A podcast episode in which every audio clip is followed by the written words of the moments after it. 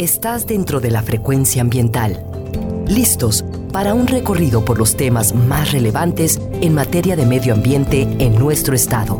Frecuencia ambiental. Conduce Sandra Gallo Corona. Bienvenidos. Hola, muy buenas tardes. Bienvenidos a su programa Frecuencia Ambiental. Mi nombre es Sandra Gallo y los acompañaré hoy, sábado 6 de junio, hasta las 3 de la tarde. Estamos transmitiendo desde Jalisco Radio en el área metropolitana de Guadalajara a través del 96.3 de FM y del 630 de AM. Gracias a quienes nos escuchan desde Ciudad Guzmán y desde nuestra costa de Puerto Vallarta. Gracias también a quienes nos escuchan en su teléfono móvil o computadora y nos sintonizan a través de www.jaliscoradio.com. Seguimos realizando nuestro programa desde casa, extrañando la cabina de Jalisco Radio. Les recuerdo nuestra página de Facebook a donde pueden comunicarse con nosotros. Es Secretaría de Medio Ambiente y Desarrollo Territorial, así también como vía Twitter en arroba semadethal.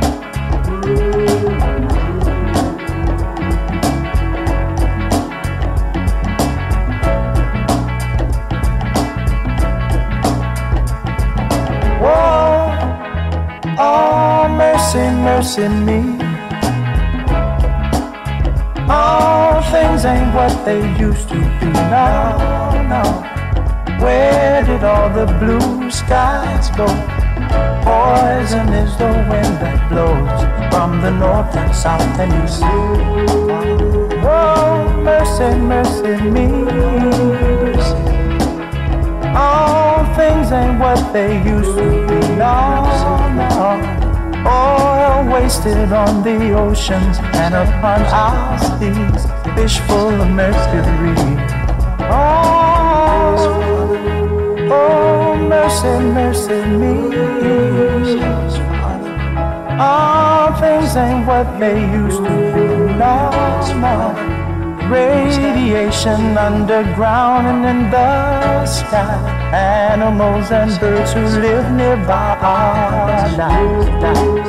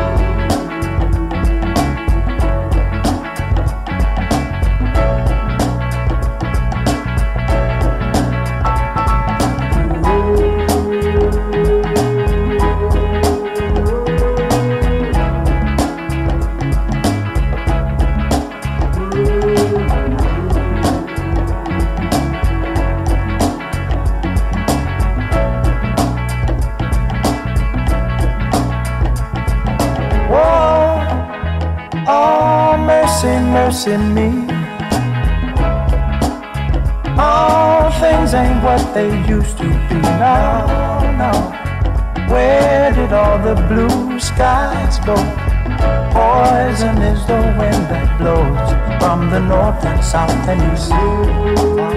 Oh, mercy, mercy me. All things ain't what they used to be. No, no. Oil wasted on the oceans and upon our seas, fish full of mercury. Oh, oh, mercy, mercy me. All things ain't what they used to be. No, no. Radiation underground and in the sky. Animals and birds who live nearby are dying. Oh, mercy, mercy me. All things ain't what they used to be. What about this overcrowded land? How much more abuse from men can she stand? Oh,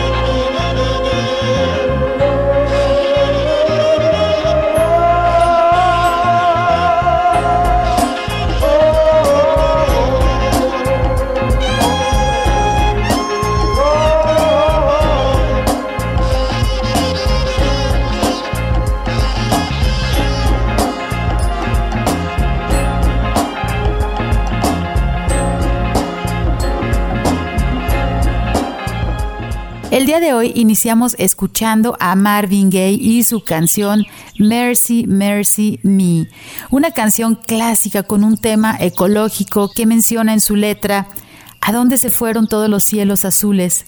Las cosas no son lo que solían ser. Petróleo desperdiciado en el océano y en nuestros peces marinos llenos de mercurio. Animales y aves que viven cerca están muriendo. ¿Qué hay de esto en una tierra llena de gente? Cuánto más abuso el hombre puede soportar. Y es que hoy estaremos hablando del Día Mundial del Medio Ambiente que se celebra cada 5 de junio. Continúa la consulta pública sobre el ordenamiento territorial de la región Costa Alegre. El gobierno de Jalisco, a través de la CEMADET, en coordinación con la Semarnat, la SEDATU y los municipios de Cabo Corrientes, Cihuatlán, La Huerta y Tomatlán, convocan a la consulta pública de los instrumentos de ordenamiento territorial de la región Costa Alegre. Puedes participar vía electrónica a través del portal de la CEMADET y en el enlace gobhal.mx diagonal consulta ordenamientos. La convocatoria cierra el próximo 9 de julio y tu participación es muy importante. Como parte del Plan Jalisco COVID-19, les recordamos que todas las áreas naturales protegidas de Jalisco permanecen cerradas hasta nuevo aviso. La Secretaría de Medio Ambiente y Desarrollo Territorial hace un llamado a tener un uso responsable del fuego en las zonas agropecuarias. A pesar de que ya tuvimos algunas lluvias en nuestro estado de Jalisco, siguen ocurriendo incendios forestales. La preparación de cultivo y las quemas agropecuarias son un alto factor de riesgo. Reiteramos que deben seguirse las medidas establecidas para el uso responsable del fuego en las zonas agropecuarias del interior del estado, dando aviso previo a las autoridades y conforme a su calendario municipal.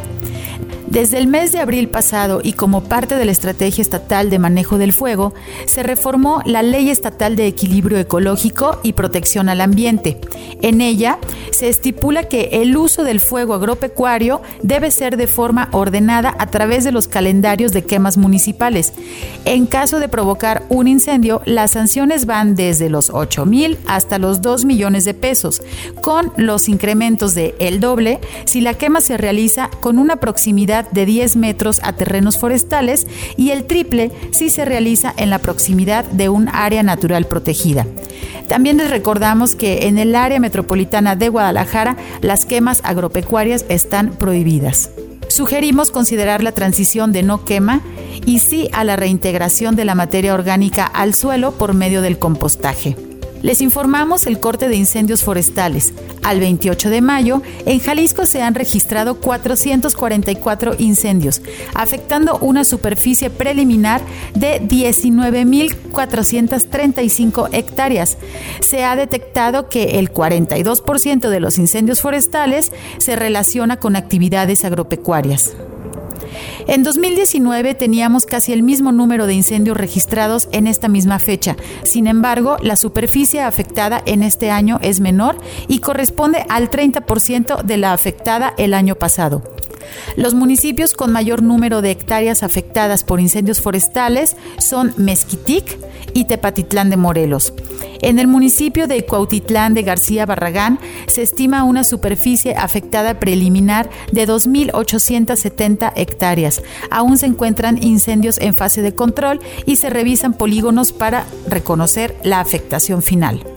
En este municipio de Cuautitlán de García Barragán se han presentado 13 incendios, seis de ellos dentro del área natural protegida Reserva de la Biosfera Sierra de Manantlán, en los cuales las condiciones topográficas han complicado bastante el combate. En esta región de la costa sur ha participado personal técnico y combatientes de SEMADET, del Ayuntamiento de Cautitlán, la Unidad Estatal de Protección Civil y Bomberos, CONAFOR, la Junta Intermunicipal de la Costa Sur, JICOSUR, la Comisión Nacional de Áreas Naturales Protegidas, la Universidad de Guadalajara, así como voluntarios y ejidatarios que se han sumado para conformar un estado de fuerza de 224 elementos. Para atender los incendios en esta región, el equipo aéreo de la CEMADET con el helicóptero Witari ha participado alrededor de 13 horas y medias de vuelo que han sido empleadas para realizar 17 traslados de 141 combatientes, así como 7 vuelos de reconocimiento y 14 descargas de agua. Estamos en la recta final de la temporada de estiaje. Les pedimos que en caso de observar un incendio reporten lo más rápido posible al 36 36 82 52 al 800 incendio o a través de la cuenta de Twitter arroba semadethal. Vamos a ir a nuestro primer corte de estación y regresamos para platicar acerca del Día Mundial del Medio Ambiente y del aniversario de una de las instituciones más importantes que se encarga de la administración de nuestras áreas naturales protegidas. Regresamos en un momento, quédense con nosotros. Frecuencia ambiental. Vuelve en unos momentos. Quédate con nosotros. Estás sintonizando Frecuencia ambiental. Continuamos.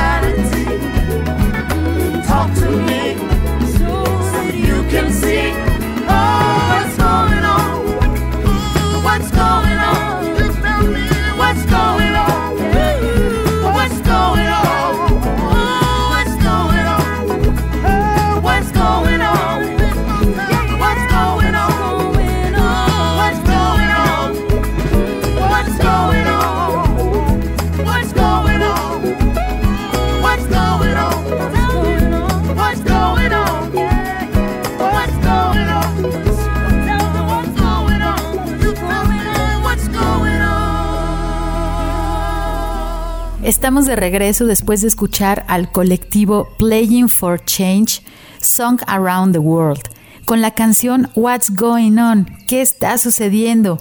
Y es que esta semana fue muy intensa en cuestión de movimientos sociales en distintos países, así como en nuestra ciudad de Guadalajara, que nos lleva a reflexionar acerca de qué está sucediendo. También durante esta semana se realizaron muchos eventos, principalmente de manera virtual, ya que ayer 5 de junio fue el Día Mundial del Medio Ambiente. Esta conmemoración es la fecha más importante en el calendario oficial de las Naciones Unidas para fomentar la acción ambiental.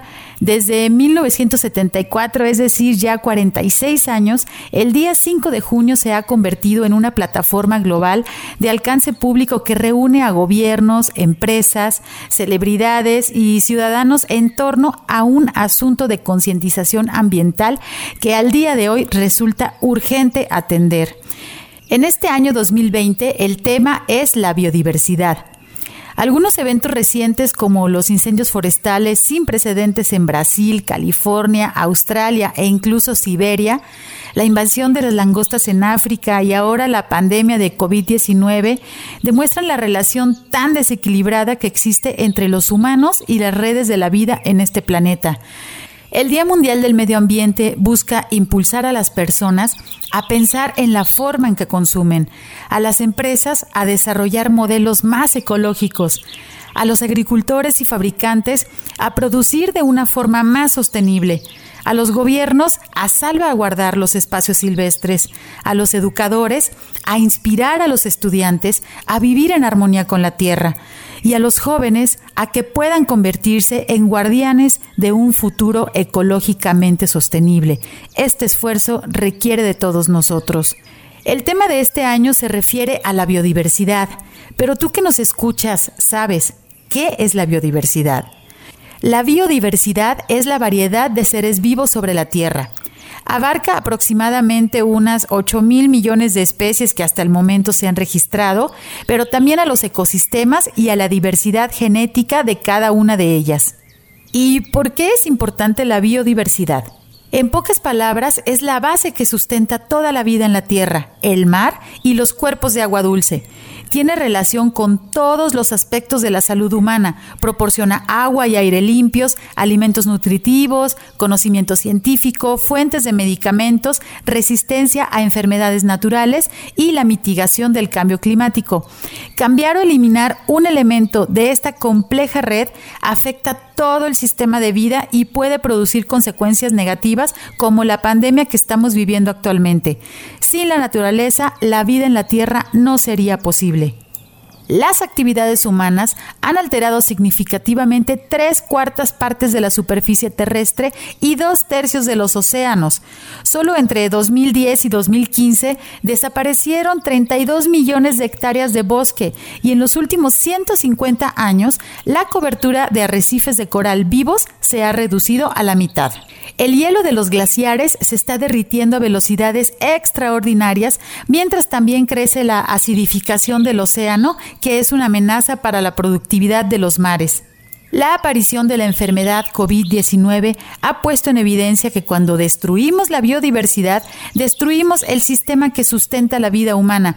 Al alterar el delicado equilibrio de la naturaleza, invadiendo las áreas silvestres, hemos creado las condiciones ideales para la propagación del virus entre las poblaciones animales y humanas que detonan una pandemia. La biodiversidad sustenta la prosperidad económica. Más de la mitad del Producto Interno Bruto Mundial, que equivale aproximadamente a unos 44 billones de dólares, es altamente dependiente de la naturaleza. Más del 70% de la población que vive en pobreza depende de los recursos naturales para generar sus ingresos, ya sea a través de la agricultura, la pesca, la silvicultura y otras actividades basadas en la naturaleza. La naturaleza es una fuente esencial de muchas sustancias utilizadas en la medicina moderna. Las plantas, los animales y los microorganismos permiten a los investigadores médicos comprender la fisiología humana y tratar las enfermedades. Cuatro millones de personas dependen directamente de medicamentos naturales y alrededor del 70% de los medicamentos son derivados de productos naturales. Los ecosistemas regulan el clima de la Tierra al capturar y almacenar gases de efecto invernadero. De hecho, los ecosistemas en buen estado pueden proporcionar el 37% de la mitigación que necesitamos para limitar el aumento de la temperatura global. Cuando dañamos los ecosistemas como las turberas, los manglares, los bosques tropicales, estos liberan carbono en lugar de almacenarlo. Los ecosistemas biodiversos pueden ayudar a mitigar el impacto de desastres naturales como las inundaciones, tormentas, tsunamis, avalanchas, deslizamiento de tierra y sequías. También los ecosistemas pueden proteger contra la propagación de enfermedades. En aquellos lugares donde la biodiversidad nativa es alta, la tasa de infección por enfermedades zoonóticas o estas enfermedades que son derivadas de la fauna silvestre, como la COVID-19, pues es menor. El 5 de junio, además de conmemorar el Día Mundial del Medio Ambiente, es el aniversario de la Comisión Nacional de Áreas Naturales Protegidas, que este año está cumpliendo su 20 aniversario. La Comisión Nacional de Áreas Naturales Protegidas es la institución encargada de administrar las 182 áreas naturales de carácter federal que existen en todo México. Estamos hablando de los monumentos naturales, áreas de protección de recursos naturales, los santuarios, las áreas de protección de flora y fauna, los parques nacionales y las reservas de la biosfera. Todas ellas se encuentran pasando por una situación muy complicada y para entender mejor quiero compartirles un fragmento de opinión de la destacada bióloga mexicana, la doctora Julia Carabias, quien es un referente en la defensa de los recursos naturales de nuestro país y que considero muy importante la podamos escuchar a detalle. La Comisión Nacional de Áreas Naturales Protegidas, que por eso decía que pues no podemos festejar los 20 años, estamos verdaderamente muy consternados de que eh, va a perder posiblemente un par de centenas más de personas en los siguientes días, porque se acaban los recursos económicos que venían de un programa específico del PNUD. Esto, el gasto operativo ha sido anunciado que el 75% se recortó. Esto genera la necesidad de cerrar las oficinas que están en campo. Eh, la comisión está paralizada porque no tiene cómo ni siquiera eh, operar sus vehículos. Eh, un ejemplo, en Yucatán, hace 10 años estaban invirtiendo 70 millones de pesos en la península de Yucatán para las áreas protegidas. Hoy se están invirtiendo un millón de pesos para este año. No se está pudiendo operar en la CONAM. Otra situación dramática es la de la CONAVIO la CONAVIO es una institución eh, por excelencia la institución más importante en materia de conocimiento de la biodiversidad, no solamente en México, sino es de un alto reconocimiento mundial por sus expertos, por su calidad, por su liderazgo, dirige el doctor. Esta institución eh, referente nos ha dado el conocimiento de la biodiversidad mexicana, en donde han participado miles de eh, científicos nacionales y extranjeros, en donde es eh, utilizada su información y su página permanentemente para distintos sectores que pueden tomar decisiones. La Conavio no tiene dinero para seguir operando en su capacidad y está en una situación verdaderamente crítica, agonizante. Y esto no lo podemos permitir los mexicanos. Em, me preocupa, y con esto cierro, en la parte de la visión de las áreas naturales protegidas. Es una visión distinta que tiene el gobierno actual y que se tiene que debatir. La visión que tenemos de las áreas naturales protegidas que fue construyéndose poco a poco, que acabó construyendo esta comisión, eh, este sistema nacional de áreas protegidas y que eh, ha sido producto de miles, centenas por lo menos, y no me, no, me equivoco de decir, de miles de personas que, se, que participaron desde hace mucho tiempo en este proceso, es un patrimonio de nuestro país no solamente la institución, sino la visión. Tenemos que dejar zonas intactas. Los humanos no podemos penetrar a todos los sitios porque ese descalabro, ese desequilibrio que provocamos en los procesos de cómo se acomodan, cómo funciona, en palabras de Jorge Soberón, la biodiversidad, la alteramos con nuestra presencia. No es posible que los humanos estemos en todos sitios. Y hay que tomar en cuenta que nuestro país está completamente repartido. Todo el territorio nacional tiene dueños. Entonces, si todos los dueños van a utilizar su patrimonio, entonces vamos a perder el patrimonio natural de todos los mexicanos, porque una regulación que está definiendo que no se puede utilizar todo, hoy está en cuestionamiento. Está en cuestionamiento porque se dice que la conservación no puede ser pasiva, que tiene que ser activa y que la manera de hacerlo activa es que los dueños de la tierra estén utilizando sus recursos naturales. Por supuesto que donde viven las poblaciones, sobre todo las poblaciones rurales, campesinas e indígenas, y priorizadamente los indígenas, tienen que hacer uso de sus recursos en el entorno en el que viven, pero los territorios que ellos tienen son mucho más grandes y ellos son los custodios de esa conservación. No podemos ocupar todos los territorios de las áreas naturales protegidas, porque prueba de lo que ha pasado con estas distintas visiones es que hoy, y hoy quiero decir hoy, en este momento, ha habido un proceso de entrada hacia toda la zona este de la reserva de Montes Azules, porque se llama a que la mejor forma de conservar es ocupando el territorio. Y hoy tenemos una entrada importante de gente que con los puntos de calor que la Conavio ha podido detectar con este maravilloso instrumento que tenemos preventivo de los incendios forestales, hoy podemos ver la ruta de la rosta túnica que está entrando por las eh, invasiones y conectando una invasión con la otra. Es un proceso en el cual si seguimos en un discurso de que todo tiene que ser ocupado, lo único que nos va a ocurrir es que vamos a perder los espacios y la casa de la biodiversidad. Vamos a alterar todas las relaciones que existen entre los seres vivos. Vamos a perder los servicios ecosistémicos y la pandemia no va a ser más que el inicio de un proceso que vamos a conocer mucho más dramático. Eso es lo que queremos evitar. Y eso nos corresponde a los mexicanos. Y eso tenemos el derecho de los que hemos estudiado, trabajado y luchado durante toda nuestra vida por estos temas, tenemos el derecho de poder expresar, discutir, debatir y incidir en esta toma de decisiones, porque para eso existen los espacios de deliberación democrática en nuestro país que lo debemos de hacer. Creo que es un punto muy importante en el que no podemos perder el dedo del renglón y toda la información científica es información que evidencia que las áreas naturales protegidas son el principal instrumento que debemos de seguir defendiendo para que estos grandes espacios de zonas no tocadas queden en este sentido intactas.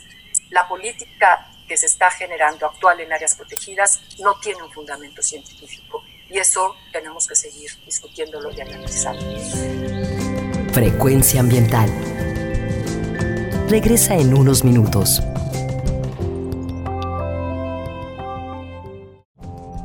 Estamos en la misma frecuencia. Frecuencia ambiental. Seguimos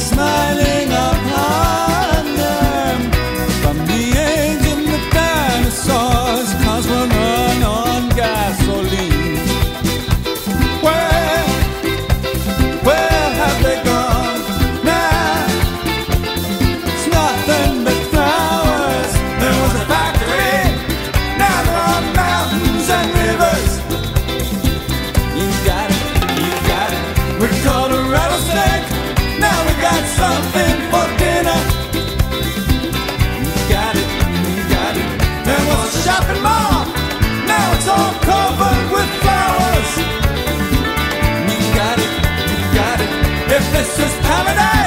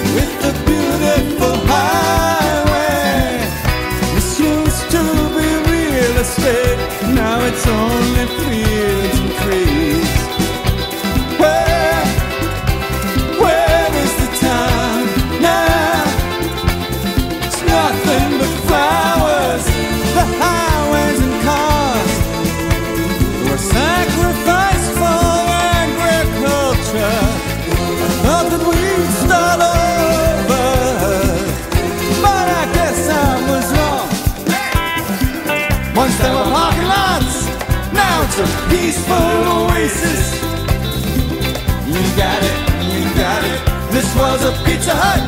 Now it's all covered with daisies. You got it, you got it. I miss the honky tonks, Dairy Queens, and 7 Elevens. You got it, you got it. And as things fell apart, nobody paid much attention.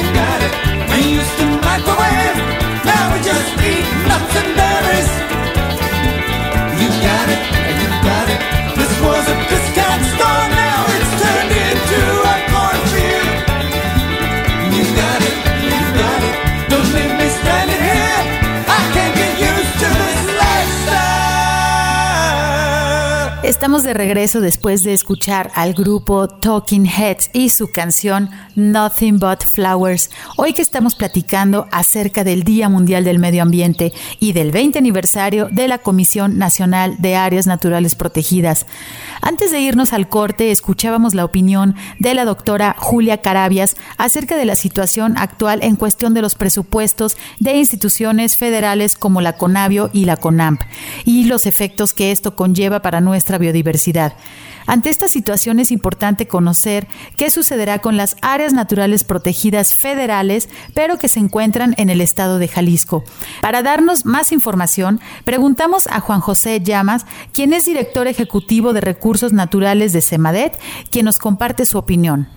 Hola Sandra, un saludo para ti y tus radioescuchas del programa Frecuencia Ambiental.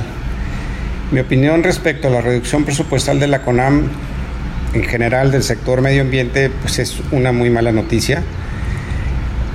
En los últimos años la CONAM y todo el sector, la CONAFOR, la PROFEPA y la Semarnat se han visto afectadas por la reducción presupuestal que no es la primera vez, ha estado ha sido subsecuente y va hacia la baja. La CONAM es una de las instituciones más nobles que tiene el gobierno federal.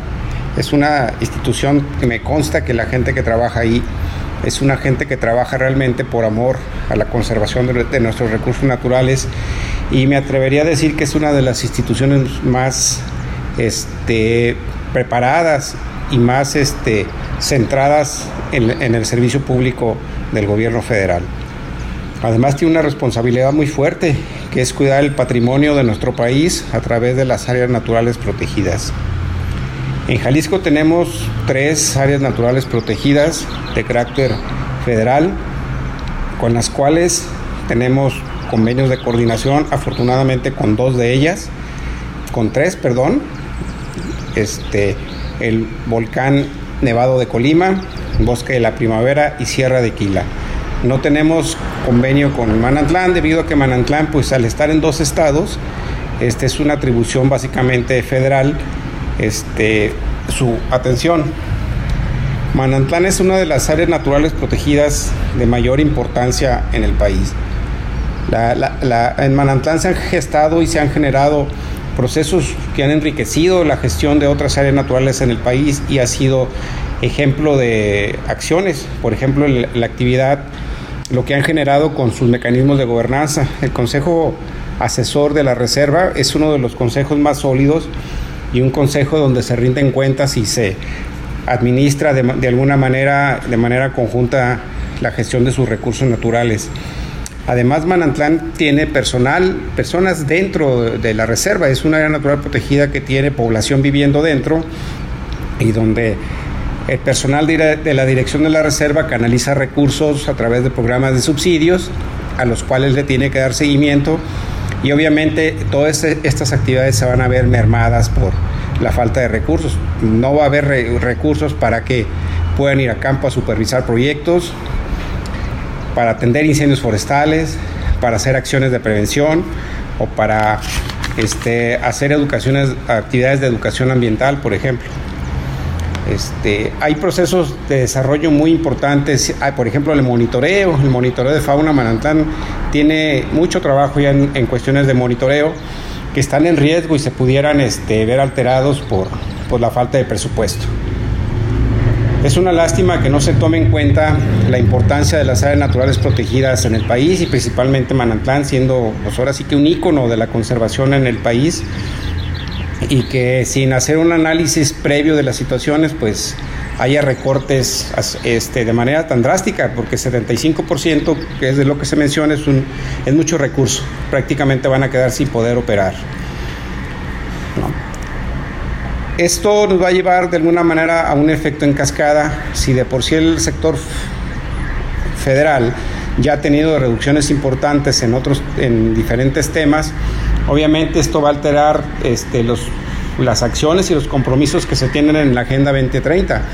Va a ser muy complicado que México cumpla con los objetivos del desarrollo sustentable, sostenible de la ONU y obviamente otras este, acciones que, México tiene por compromisos internacionales.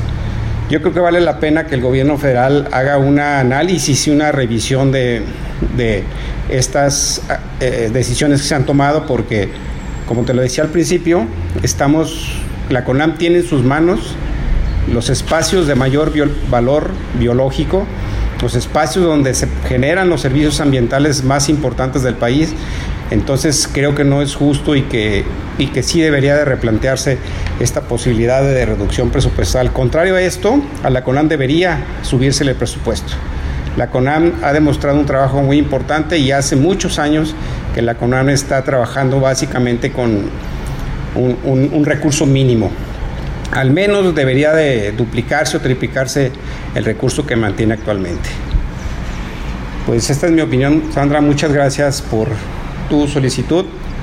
Hasta luego. De igual manera, preguntamos a Diego Winter, quien es director de Áreas Naturales Protegidas y Especies Prioritarias de la CEMADET, qué sucederá al respecto de esta situación. ¿Qué tal, Sandra? ¿Cómo estás? Sí, con mucho gusto. Mira, yo creo que eh, todos coincidimos en que es una decisión preocupante, eh, puede tener muchas consecuencias en todo el territorio nacional.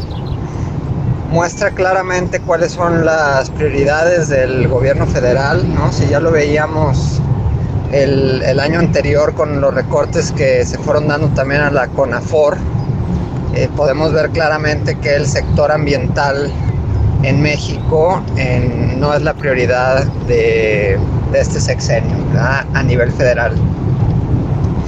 Sin embargo, pues en Jalisco eh, podemos también ver claramente que sí es una prioridad, ¿no? tanto por los recursos que, se le han mantenido a la Secretaría como por los perfiles que, que se han incluido dentro de la misma Secretaría. Eh, en este sentido, este, pues decirte que nosotros estamos bastante preparados, ¿no? Porque incluso eh, hay tres áreas federales en territorio jalisciense que son administradas por el gobierno del estado.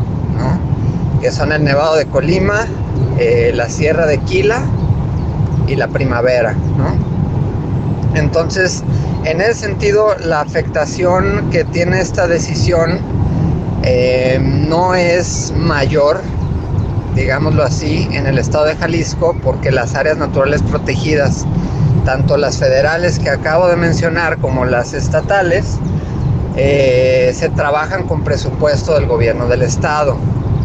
Entonces, eh, pues reitero que la afectación no es mayor en ese sentido. Sin embargo, sí hay eh, afectaciones indirectas.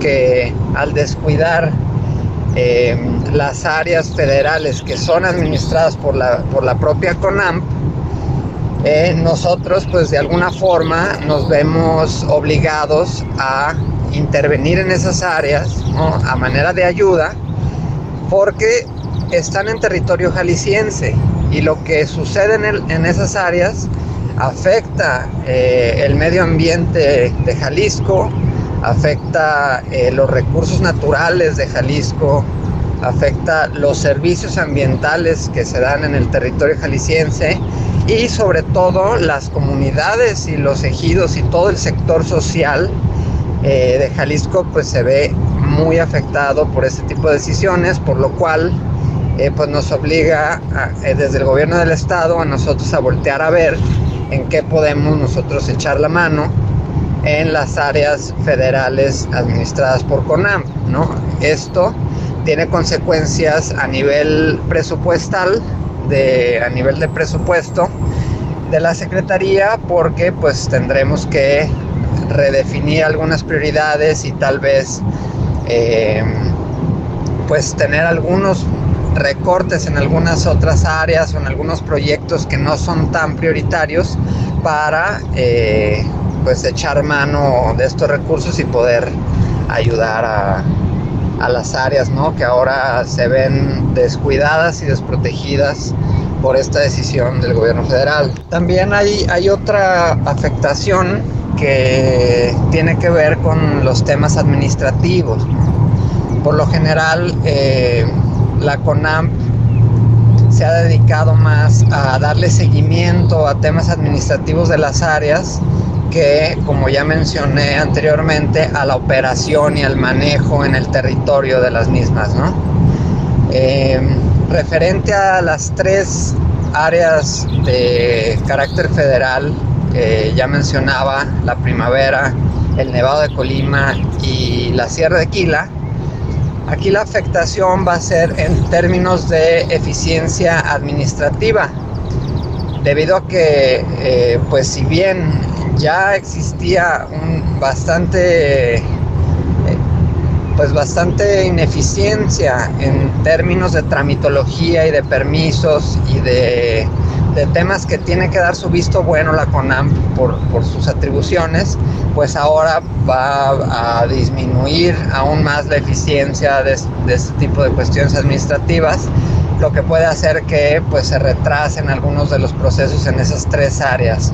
Sí, como, como Secretaría nos puede afectar en algunas de nuestras metas planteadas, por ejemplo, eh, hablando de superficie nueva con algún tipo de decreto o con, algún tipo de programa de conservación, este, nos puede afectar porque, eh, como decía anteriormente, los recursos que teníamos destinados para iniciar nuevos estudios técnicos justificativos y procesos de socialización para la protección de nuevas áreas, pues puede ser que eh, se vean mermados eh, debido a la prioridad también que existe de atender las áreas que ya tienen decreto y que ya llevan un historial eh, de trabajos de conservación y que es importante mantener todo toda la tendencia y todos los logros que, que se han tenido en estos trabajos, ¿no?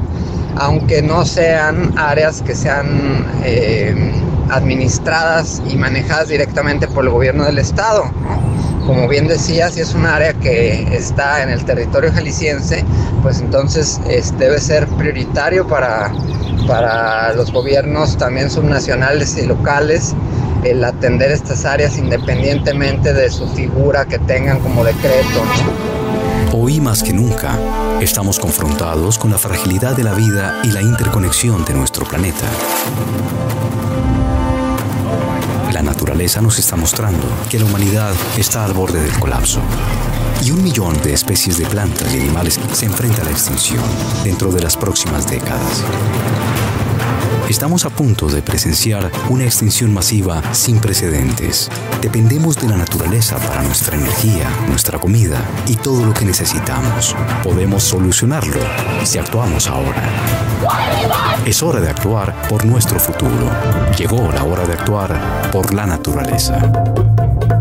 Wake up. Wake up. Wake up. This World Environment Day. This World Environment Day. Tell the world why it's time for nature. It's time to show our leaders why nature matters. Together or apart. Juntos o separados. Рядом или на расстоянии. We will unite to make our voices heard. We won't back down. We will not back down. Till we see real and lasting change to support this beautiful planet we call home. Y reconectarnos emocionalmente con la naturaleza. Tag your friends and leaders of corporations companies, and governments. To invite them to be part of the solution. We need the planet more than the planet needs us. Your planet, my planet. It's time for nature. It's time for nature. It's time for nature. Llegó la hora de la naturaleza.